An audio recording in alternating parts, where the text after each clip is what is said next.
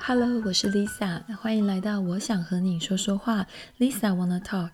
呃，在这个频道呢，我希望和你们分享我的生活，我觉得很实用的科普知识，或是健康资讯，或是其他有趣的故事，呃，还有一些呃比较睿智的人生智慧。那如果之后当你们听到片头曲的时候，会有感觉到像见到老朋友一样的温暖，那我的目的就达成了。今天第二集呢，我想和你们聊聊一本我觉得很有用的书，很很重要的书。他聊的是衰老跟长寿。呃，他的书名叫做《Lifespan: Why We Age and Why We Don't Have to》。在中文的翻译被翻译成“可不可以不变老？唤醒长寿基因的科学革命”。那它是由美国的 Atria Books 还有英国的 Thorson Sons 出版社在二零一九年九月十号出版的。那它的作者呢是哈佛医学院衰老研生物学研究中心的遗传学教授，还有联合主任 David Sinclair，然后还有犹他州立大学的新闻学呃教授 Matthew LaPlante。那 David Sinclair 呢？他是在澳洲出生，还有求学长大的。那他之后到 MIT 进修，并且在一九九九年搬到哈佛大学，之后就在那里建立了他现在一直营运到现在的衰老研究实验室。那至今呢，这个实验室已经发表了超过一百七十篇的论文哦，所以计算下来，它平均一年会有七篇论文的产量，那产量是非常的惊人哦。那 David Sinclair 呢，他曾经在二零一四年被《时代》杂志评选为世界上最具影响力的一百人之一，并且在二零一八年被《时代》杂志评为医疗保健领域最具影响力的五十人之一哦。那今天这本书呢，Lifespan 可以分为三大部分。它第一部分解释了衰老的生物学背景。除了过去十多年来，呃，医学呃科学上普遍认为衰老是染色体端粒随着不断的复制还有缩短这个普遍的概念。David Sinclair 呢，他也认为衰老实际上是我们的表观基因组中间的信息的损失。那这个表观基因组我们之后会详谈哦。那他这个理论一旦成立，就意味着其实我们可能可以放慢衰老的速度，甚至未来可能有一天可以终止衰老的这个程序哦。那第二个部分，这本书里面讨论了当前的研究还有治疗的方法。那作者认为，我们的长寿基因呢，是可以通过限制，呃，像是限制卡路里进食，或者是间歇间间歇性的进食，还有啊、运动啊、寒冷暴露啊等等的做法来启动的啊、我们的长寿基因。那并且这些有呃相关的药物呢，未来都可能会成为抗衰老的疗法之一哦。那第三部分呢，本书也讨论了长寿对人类未来的影响。因为更长的寿命其实将会影响到我们世界的每一个角落哦，从人口的增长到职业规划，再到社会的保障计划等等，这些每一个层面都会需要有很完善的规划哦。好，那本书可以归纳成六个重点啊、第一个重点啊，David Sinclair 呢，他是认为衰老是可以治疗的。他说，衰老不是不可以避免的，而是一种影响我们所有人的疾病。呃，他认为衰老是一种疾病呢，这个理论在现今来看还是非常的前卫哦。然后他认为，随着我们对衰老生物学的更多研究，未来我们即将能够有效地减缓衰老的速度，甚至有一天可以完全避免衰老的产生哦。那虽然这样的论点，它本身就一定会受到很多的批评。但是在学术的研究推广上呢，其实它是产生了很大的影响哦。为什么这样说呢？因为现在的学术研究体系当中，其实很大的程度都受到了研究资金的限制，而大部分获得研究资金的就是疾病哦。所以啊、如果没有资金，那研究衰老还有延长寿命所需要的这些长期研究就不会发生。因此，将衰老定义为一种疾病，其实在学术研究上是一个里程碑哦。那他这样的理论其实也获得世界卫生组织的背书。就在今年二零二二年一月一日呢，世界卫生组织的第十一版的国际疾病分类，它的英文缩写是 ICD-11，它会在今年一月一日生效哦。那这个 ICD-11 呢，这是一个指南，它是一个提供编号，对许多疾病的许多症状啊、征兆啊，还有一些异常。不适感，还有一些社会环境，还有外伤等等所做的一个分类的指南哦。那在这最新一版的 I C D eleven 当中呢，它就包含了代表老年这个新疾病的一个代码，就是意味着衰老本身呢，就像是一个疾病，它未来可以被诊断还有治疗哦。那虽然这样子的研究就引发了很多的争论，像是呃世界上最悠久还有最受重视的同行评审的一个医学期刊叫做《柳叶刀》，那《柳叶刀》杂志就在二零二一年去年的十月发表了文章，他希望呼吁科学界呢不要将衰老视为一种疾病，因为他们的论点就在于，呃，他们认为实际年龄呃被视为疾病。呃，在很大程度上是不准的哦，而且容易引发误导。因为实际年龄它本身在我们生理的表现上面会有很多的个体的变异性。简单来说，就是因人而异哦。那这样子的未知的变异性也会随着我们的年龄增长而增加。因此，呃，实际年龄。啊，用在诊断啊、预测还有治疗这些的方面的用途，其实是是呃，在务实层层面上来看是很有限的哦。那另一方面，他们也担心 ICD-11 它将老年呃纳入它的疾病代码，其实会强化了整个社会还有心理健康还有医疗的专业人员当中普遍存在的一种年龄歧视的观念哦。呃，在这里我向你们提供正反两方的立场，就是希望你们可以自己决定比较支持哪一个理论哦。好，那本书的第二个重点呢，就是呃，他认为衰老是呃唯一的衰老的唯一生物学原因是信息丢失。那怎么说呢？呃，近年来呢，随着我们生物医学克隆的突破，我们已经可以证明了衰老不是来自 DNA 损伤，因为呢。用来自老年动物的 DNA，我们仍然可以用来制造出没有问题的幼年动物哦。那也就是说，衰老实际上啊，是我们表观基因组当中的信息丢失。好，那什么是表观基因组呢？表观基因组它代表的是一整个系统，它是一个围绕着我们的 DNA，然后它有助于将我们的 DNA 的代码经过转录，然后再转译成蛋白质的一整个系统，都叫做表观基因组。那它是由生物体的 DNA，还有啊、一些相关的蛋白质，叫做组蛋白的这这一群蛋白质的一个化学变化的记录，这一整个系统哦。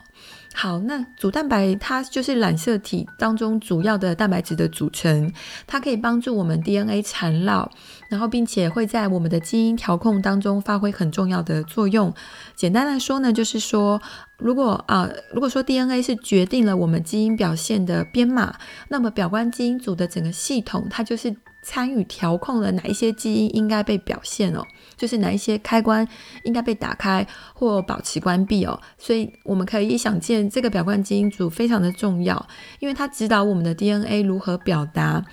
就像它可以打开或关闭我们基因的某一个部分一样。而表观基因组它在父母体内发生的变化，甚至是可以透过遗传传递给他们的后代的哦。那作者 David Sinclair 他就认为，当我们年轻的时候，我们的 DNA 会被紧紧、很完整的包裹在这一群组蛋白的这些线圈当中。那随着我们的年龄增长，这些组蛋白往往会解体，会导致我们的细胞失去一些资讯，那它整个功能的效率就会降低。那 David Sinclair 他将这样子的现象就好比做我们的 DNA 呃 D 呃 DVD 那种光碟被刮伤，所以你在获取这些资讯的时候就会有一些瑕疵。那我们的细胞如果有这些瑕疵之后，就会变得比较困惑，他不知道他自己未来应该发展成皮肤细胞或者是血球细胞哦。嗯，那其中这些表观基因组跟衰老研究最相关的一个组蛋白呢，就是呃我们今天的主角了，叫做 sirtuin。那许多科学家都认为 sirtuin 呢，它可以调节衰老，甚至就直接称它为长寿基因。呃，sirtuin 在哺乳动物还有在人类当中的所有细胞里面，呃，大部分都有七个 sirtuin 的呈现哦。它我们都称它为 sirtuin one 到 sirtuin seven。那这个 sirtuin 呢，它有两种的运作模式。它在我们细胞中有两种主要的功能，一个就是复制，一个就是修复。复制就是当细胞很健康、环境很优美的时候，那 sirtuin 就会让细胞不断的复制。但是当环境不好的时候，当我们的 DNA 或细胞发生损伤，或是环境呃有一些压力发生的时候呢，sirtuin 就会停止细胞复制，然后开始进行修复破碎的 DNA 的功能。那呃，看不不难想见，活着的时候呢，我们的 DNA 就会不断的受到破坏。啊、可能是受到不良的生活习惯，譬如说像吸烟啊、饮食习惯，或者是受到某一些化学物，还有像紫外线啊、X 射线啊这些辐射，都可能会导致我们的 DNA 被破坏。那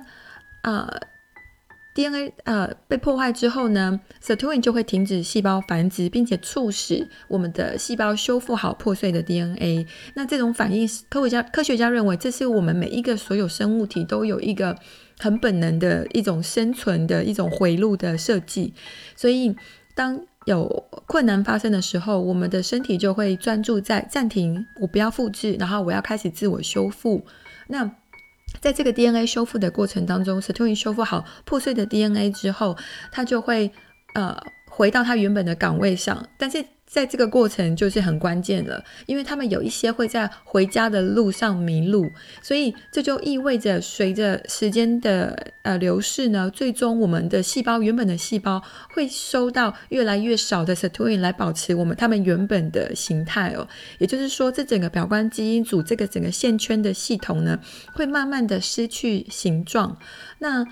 嗯，失去形状呢，其实就是。导致我们慢慢衰老一个最主要的原因哦。那 David Sinclair 他的研究是发现，呃，失去啊呃呃，像是他们有一些老鼠失去 sirtuin six，他们这些老鼠的衰老的速度就比正常的老鼠快。那如果他们额外将一些 sirtuin 基因加到小鼠上面的时候，那他们反而会活得更久、更健康。好，那这 sirtuin 它的作用呢？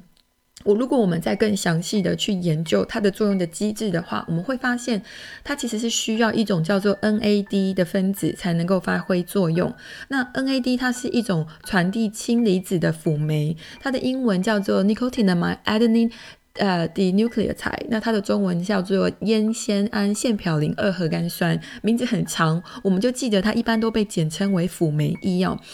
那在实验当中呢，呃呃。当小老鼠被给予这一个辅酶一的前化物来增强它们的 s i t u i n 的活性的时候呢，它就会变得更健康，寿命也更长。然后在一项的实验当中，老年的小鼠呢，它们甚至表现的就好像一个马拉松的运动员，他们打破了 C 呃 David Sinclair 他们实验室当中一般呃老鼠表现的活动的一些极限哦。那呃这只只是其中的一个例子之一。就是因为这几年来呢，sirtuin 在衰老的研究当中呢，发现我们只要激活，只要呃呃用来可以激活 sirtuin 的化合物或是一些环境因子呢，都被认为对延缓衰老有正向的影响哦。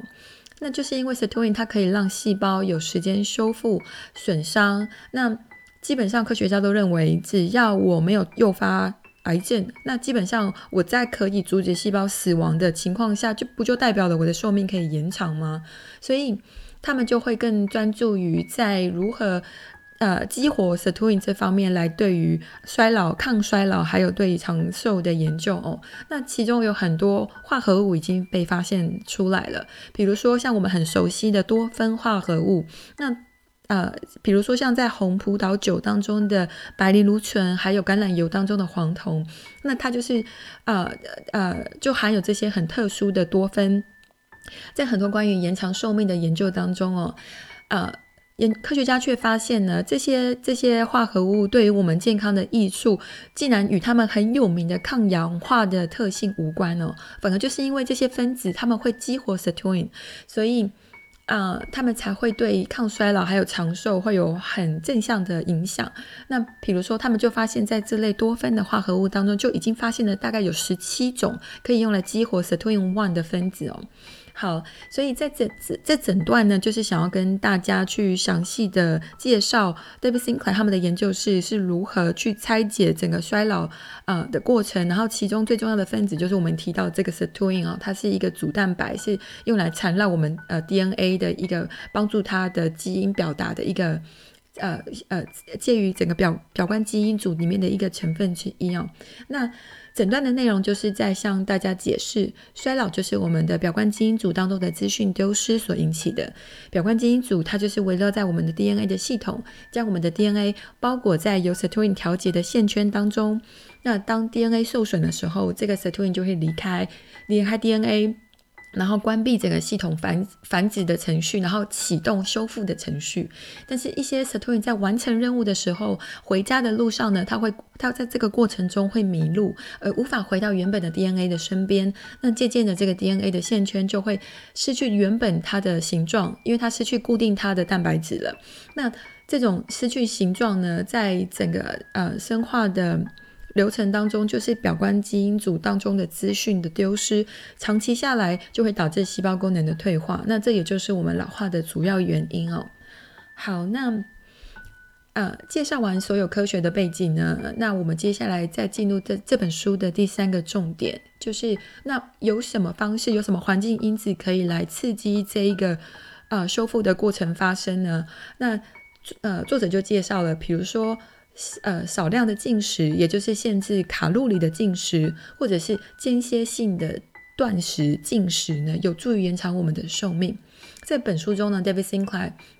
他认为某一些类型的生物压力其实可以帮助我们活得更长，呃，更健康。那简单来说，就是少吃可以活得更久哦。那其中，他就以卡路里的限制作为例子哦。那他认为它是一种很温和的生物刺激源，它可以刺激 sirtuin two，因此可以延长寿命。那在他们实验室很大概十几项的研究中发现，不管是从酵母菌啊到小老鼠，或者是到恒河猴，或者是到人类，所有的实验的受试者呢，他们的所有类型的生物。呃，生命的研究中发现，只要没有营养不良，适当的挨饿呢，都可以激活我们的长寿基因所需要的相关的激素的生成，这样子再达到一个呃长寿的积极的压力哦。那其中他借用了一个词叫做 hormesis 来形容这种有帮助的压力水平。那 hormesis 是什么呢 homesis 的中文解释就叫做毒物兴奋效应，它是在毒物毒理学当中用来描述毒物或者是放射线的双向剂量的效用的术语哦。那什么叫做双向剂量呢？也就是说，高剂量的话对生物体有害，但是低剂量的话反而反而对我们有益哦。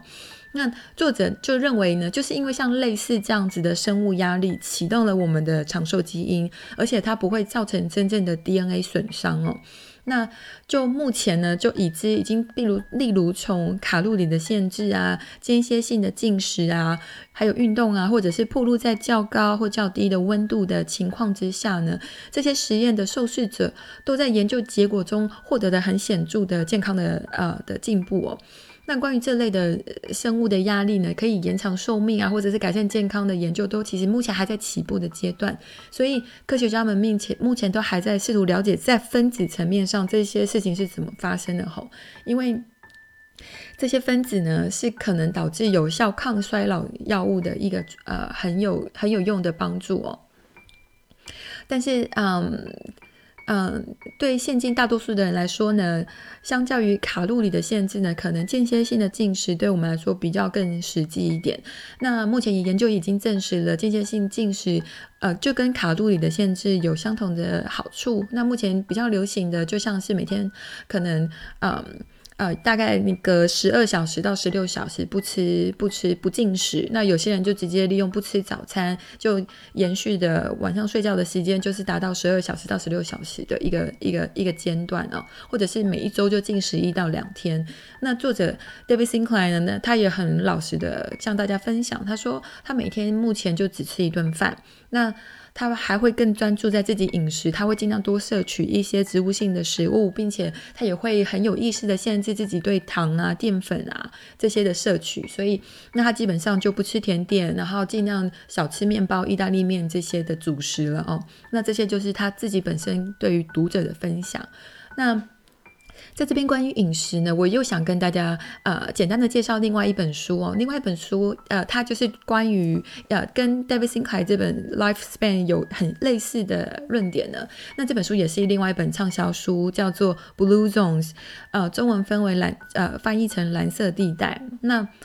呃这本书的作者叫做 Dan Buettner，他是专门研究世界上人们。寿命特别长的地方，那他就把这些地方呢，呃，统称为蓝色地带 （Blue Zones）。那简单来说，呃，在他的研究当中，他发现这些蓝色地带的人呢，他们摄取了更多的全植物性的食物，还有更少的加工食品，然后也包含了他们什么时候吃、如何吃，这些都很重要哈。这些都是会让他们，呃。更加长寿、更加健康的一些很主要的原因。那他举两个例子，其中一个蓝色地带就是位在日本的冲绳。那研究人员发现，在这个岛上的小孩子呢，他们吃的食物的卡路里比在日本本岛上还要少，大概百分之三十哦。那另外一个例子是在希腊东边很著名的一个长寿岛，叫做伊卡利亚 （Ikaria）。那那边就是很有名的长寿岛，那边大多数的老年人呢，他们都是因为遵循着呃古希腊东正教的规定，那在他们的宗教日历都会有很多的禁食期哦，所以他们其实就是一直不断的用呃禁食来达到这个生物的呃有有益处的刺激源，来促进他们的长寿基因的启动哦。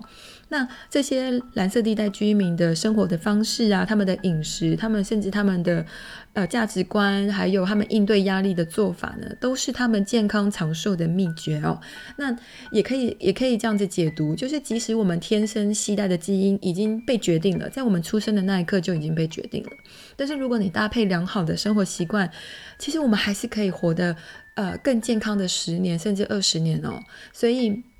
这也是我想要再另外跟你们分享的。那呃，另外这本书当中，作者 David Sinclair 他也他也呃有强调一些特别的饮食跟大家分享，比如说他认为进食肉类啊、蛋白质还有乳制品也可以对我们带来很特定的好处呢。那为什么这样说呢？虽然说我们都知道在肉类呃会含有很多必需氨基酸，那我们都需要这些呃氨基酸才可以呃成长，才可以存活，但是其实。偶尔少吃这些氨基酸呢，会抑制我们细胞中的一个 mTOR 酶，那这就会导致我们的细胞进入一种生存模式，然后他们就会开始启动一些程序来回收旧的蛋白质。那这整个过程呢，就称为自噬，呃，英文叫做 autophagy。那这个对长寿是很有帮助的哦。那呃，简单的介绍，在呃，在这个整个后面的科学的背景的话呢，就是。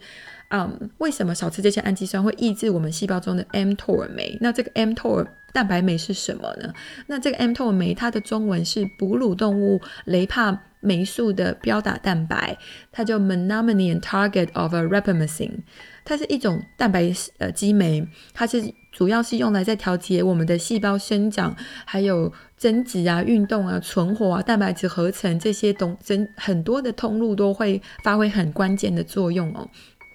那少吃氨基酸就会抑制这个 mTOR 的表现的作用，那就会启动了呃细胞自噬的的一个过程。那细胞自噬呢，就是细胞用来降解损伤，还有呃降解这些丧失功能啊、已经坏了的细胞的胞器，还有蛋白质的过程。你可以，你也是可以把它想象成它是一个维持细胞更新还有稳定性一个很关键的细胞的机制。那 David Sinclair 他也介绍说，衰老其实也有一部分是因为随着时间的流逝呢，我们的细胞这种呃呃细胞修复的机制呢出现了障碍，这种自噬的过程出现了障碍，而导致我们被损伤的分子呢没有办法被降解，而在我们的细胞内大量的堆积，而开始出现功能障碍哦。那嗯，在他们的很多研究当中，也发现在，呃，比如说像一些老年的疾病，都发现说都是因为自噬的这个功能的缺失，而导致了很多突变啊、异常的蛋白质在细胞内聚集。那比如说，呃，像很多神经退化性的疾病的产生还有发展，都是有这样子的病理基础的哦。所以这边也。呃，再向大家介绍一下，那为什么有一些呃呃，现阶现在大家都会比较倡导呃少吃肉啊，多吃蔬菜啊，这背后的的科学解释，就是其实是非常清楚的哦。那除此之外，其实我也相信大家都知道，很多医生都还是也会向你推荐说，尽可能的我们要避免一些加工的肉类，比如说像嗯呃培根啊、火腿啊、香肠这些，都可以减少很多呃慢性病的风险哦。那我相信大家最近也开始听过啊、越来越多人对于原型食物的鼓吹哦。那什么是原型食物？就是尽可能的以食物原本的样貌做摄取。然后减少烹饪的过程哦，然后减少吃一些精致的食物哦，然后呃，讲到饮食呢，这边再跟大家介绍另外一本书，一个美欧美的畅销书，它就是关于营养学、关于饮食这方面的。那它的英文叫做《How Not to Die》，呃，在中文的翻译把它翻翻译成“怎么能不死于心脏病、癌症、中风、老年痴呆，还有糖尿病”哦，是不是 非常吸引人的一本书？那这本书的作者 Michael Greger 呢，他分享了关于哪一些食物可以降低我们患心脏病啊、癌症等等最致命的这些风险的研究哦。那整体来说，他列出了大概十二种他推荐的食物，是可以让我们越来越健康，然后降低这些疾病的发生的哈。那这十二种有哪一些呢？就是豆类、浆果、水果、蔬菜。十字花科蔬菜，就比如说花椰菜啊、羽衣甘蓝啊、啊白菜啊、西兰花啊、芥菜这些类似的绿叶植物哦。然后还有全谷物的食物，还有坚果，还有种子类，还有一些啊、香草类，还有一些香料。然后他也鼓励大家多喝水哦，然后还有鼓励大家平常多运动哦。好，那总结这整段的重点呢，其实我们就是更深入进入的我们的饮食的一些一些观点。那其实基本上只要没有营养不良，减少饮食中的卡路里的摄取呢，或者是有时的挨饿，就可以激活我们的长寿基因所需要的相关的激素的生成。然后吃更多的植物性植物，还有限制对糖啊淀粉的摄取，都可以让我们活得越来越健康，甚至可以逆转很多慢性病的发展哦。好，那本书的第四个重点呢，就进入那除了饮食，还有什么生活方式是我们可以改善的呢？那作者就推荐。多运动，他认为，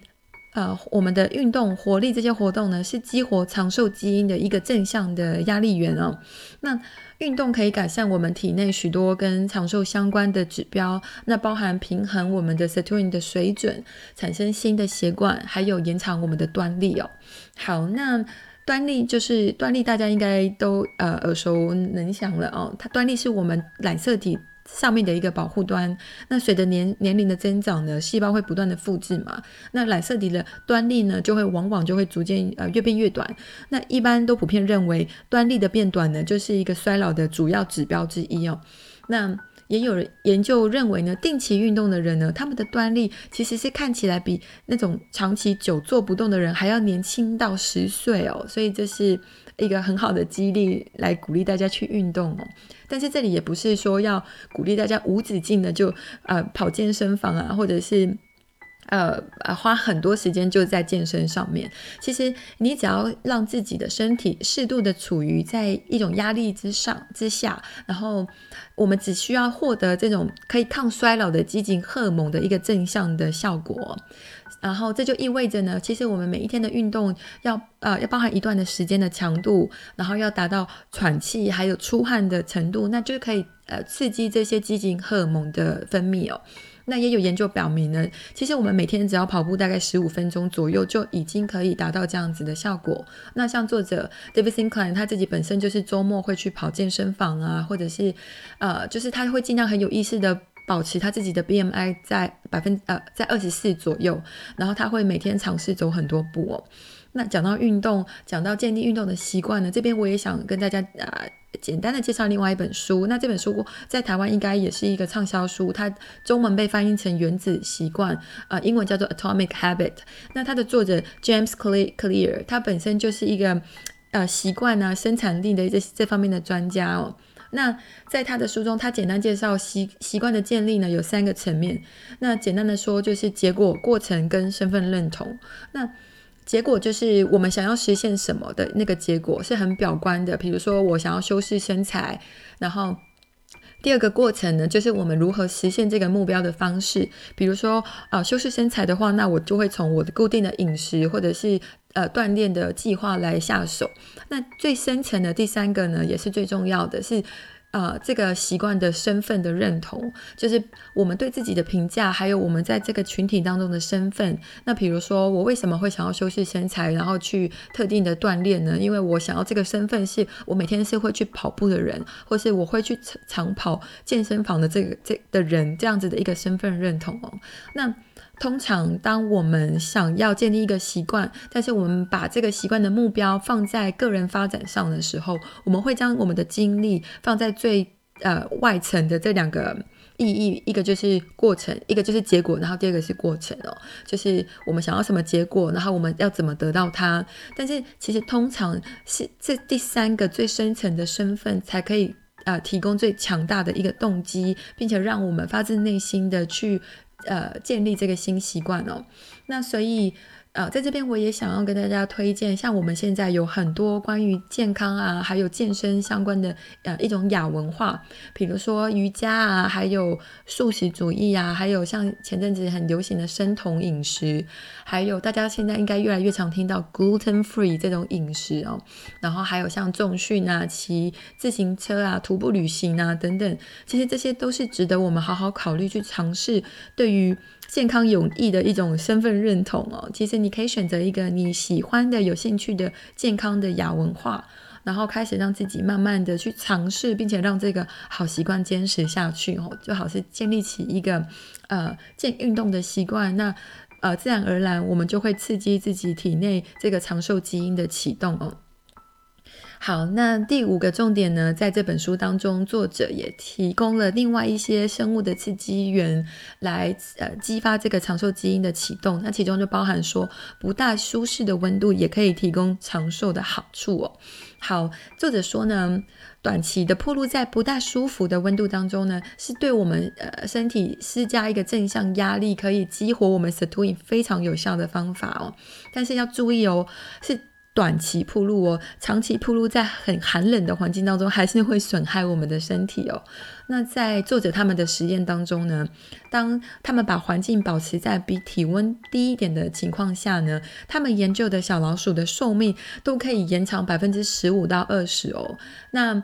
将这些小老鼠每天暴露在三个小时以呃以下那种会让他们颤抖的温度之下呢，他们也发现了长期下来，呃有比较低的疾病的发生率哦。那甚至在一些人体实验当中也发现，暴露在低温的环境呢，对肌肉酸痛啊，还有情绪的稳定啊，还有一些免疫系统，还有新陈代谢都有一定程度的好处哦。那这后面的科学背景呢，就是因为暴露在寒冷之下呢，会导致我们的身体有更多的棕色脂肪产生。那研究发现呢，棕色脂肪较多的动物呢，体内就有较多的、较好的 sirtuin 的水平，然后也较低的肥胖啊，还有糖尿病的发病率哦。然后其实我们人类呢，婴儿出生的时候就含有这种棕色脂肪，只是随着我们的年龄增长，我们体内的棕色脂肪也慢慢的在流失，所以。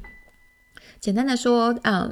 呃，像本书其实还有不但不但是低温哦，其实高温也是。本本书也简单介绍到高温暴露，像是他们也发现不是他们的研究室发现的，是其他研究室发现的。像很多国家很流行桑拿，像是芬兰，那这些国家呢，他们每天使用桑拿的人呢，他们患心脏病的风险只有普通人的一半哦。所以总结来说，暴露在低温或者是高温。呃，短期之下都可以刺激长寿的基因，并且会刺激对健康有益的棕色脂肪的生成。这是暴露在低温之下哦。那暴露在高温之下呢？比如说频繁的使用桑拿房呢，也会对健康很有益处哦。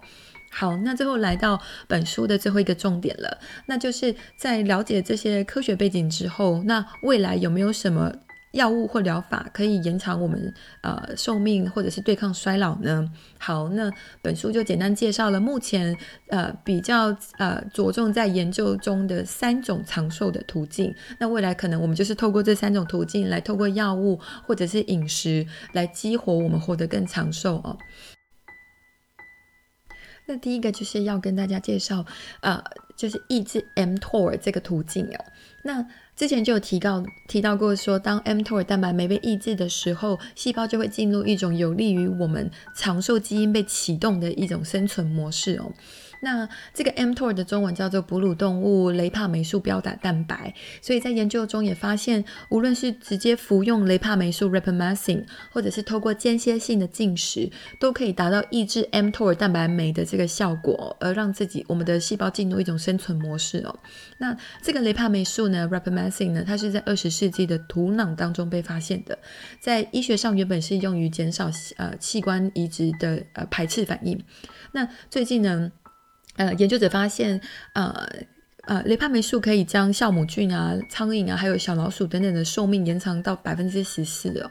所以也发现说，它就是透过了抑制 mTOR 蛋白酶来起到这个作用哦。但是研究也发现呢，长期服用雷帕霉素仍然可能对人体还是有毒的哦。所以这个要非常小心。那研究的方向目前也在积极的找寻有没有类似可以像雷帕霉素达到抑制 mTOR 的效果，但是却没有有毒的类似分子哦。那这个都还在研究当中。那第二个研究长寿的途径之一呢，就是研究启动一个叫做 MM。PK 蛋白酶的一个机制，那这个 AMPK 蛋白酶是什么呢？它的全称，英文全称叫做 AMP Activated Protein Kinase，那英中文的解释就是 AMP 的启动的蛋白质激酶。那要解释这个呢，就要跟大家解释到一个叫做 ATP。那什么是 ATP？ATP 就是我们人体细胞的转运的电力。那当细胞内的电力很多，就是。Sorry，电力很少的时候，就是细胞内的 ATP 减少的时候呢，这个 AMPK 这个 AMP 启动蛋白质激酶呢，它就会透过抑制糖啊、脂肪啊、胆固醇这些的生成，然后减少我们细胞对于电力这个 ATP 的利用。那另外一方面呢，它又会促进我们的脂肪酸氧化葡萄糖来运转，来来产生更多的电力，产生更多的 ATP。所以简单的说呢，AMPK。它这个蛋白酶呢，就是被认为是调节我们细胞能量啊、代谢的一个开关。那从这个这个方面下手呢，就会发现为什么会发现这个机制呢？就是因为啊、他们发现一个。一个原本就一直存在的药物哦，叫做二甲双胍 （Metformin），它一直以来都是用在第二型糖尿病患者的一个药物哦。但是研究却发现，似乎这些药物呢，可以让这些患者普遍的更健康，而且像痴呆症啊、癌症啊，或者是身体虚弱啊这些病症啊，都普遍的降低了。然后甚至像癌症的风险都可以降低到百分之四十哦，所以这是非常可观的。那他们就是发现呢，这个二甲双胍 Metformin 呢，它是一种来自一个开一种紫色的开花植物，它似乎就是通过减缓我们细胞当中这个电力公司这个立线体的能量产生而起到的作用，所以也呃也就是说，它启动了 AMPK 酶，然后而达到了这些呃疾病的风险的降低哦，所以。嗯，呃，所以呃，这个是目前的研究方向之一哦。但是对于这个启动 AMPK 酶对于人类抗衰老的研究还在发展当中，还不算太成熟哦。那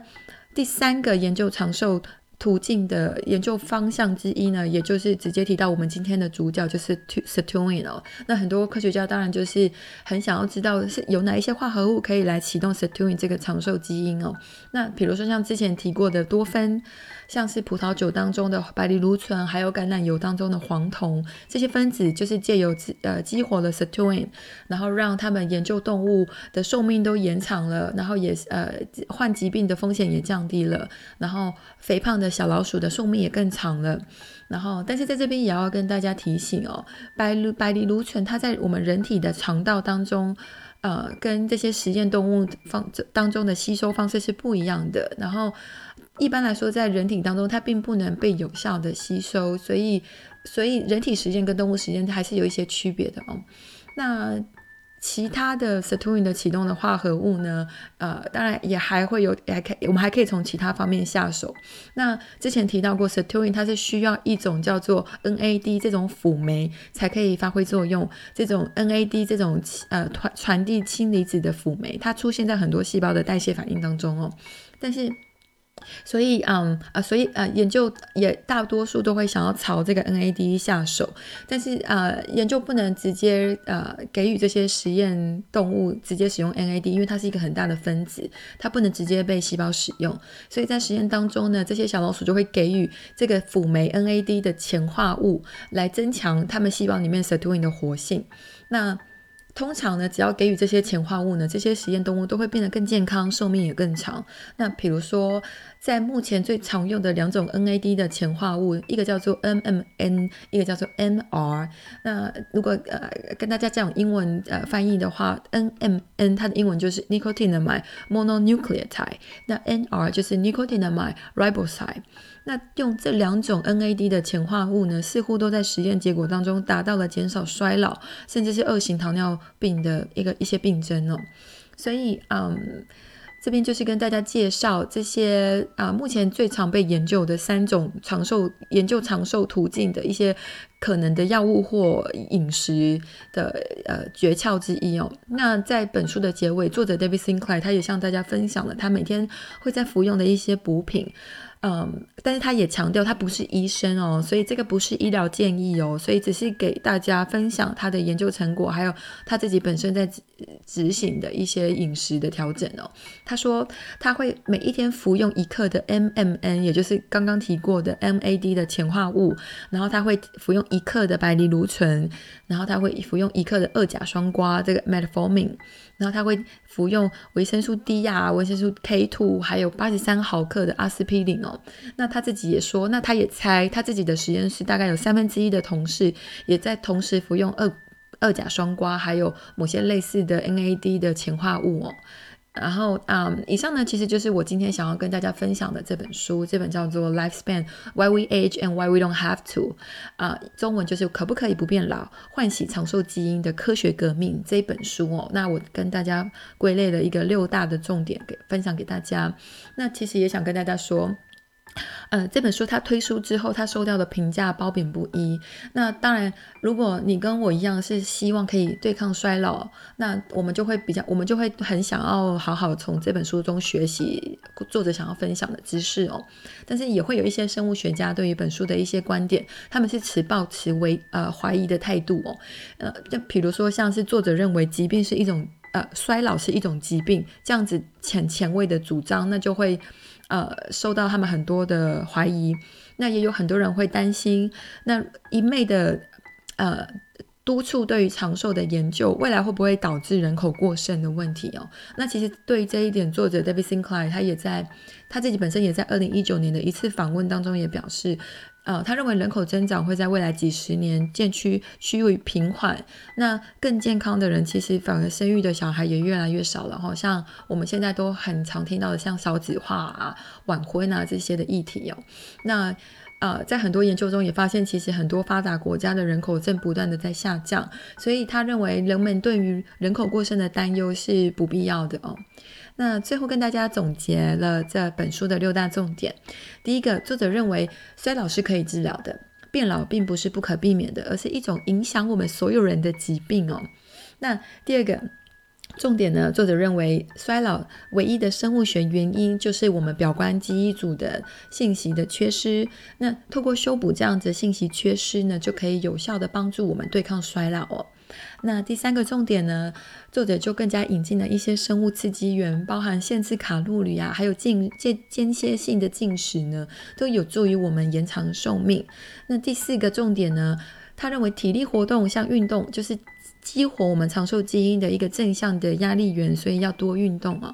好，那第五个重点呢，作者也认为在我们舒适圈以外的温度，呃。也可以提供很多长寿的好处哦，所以像是平常冲一下冷水澡啊，或者是偶尔去一下桑拿啊，都很有益健康哦。那第六个重点呢，作者也介绍了未来一些可以激活长寿的一些药物或分子。那他简单介绍了，比如说短期服用 rapamycin 这个雷帕霉素可以抑制 mTOR，然后来延长呃动物的生命。那但是要小心，这个可能具有长期的毒性哦。那比如说像是服用糖尿病药物二甲双胍 Metformin 呢，可以启动嗯 AMPK 这个蛋白质激酶哦。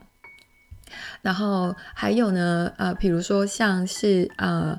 呃提高像是摄取 NAD 这个这个辅酶的前驱物，像是 MMR 或 NR，也可以用来直接提呃提高 sirtuin 这个长寿基因的功能，而达到抗衰老的目的哦。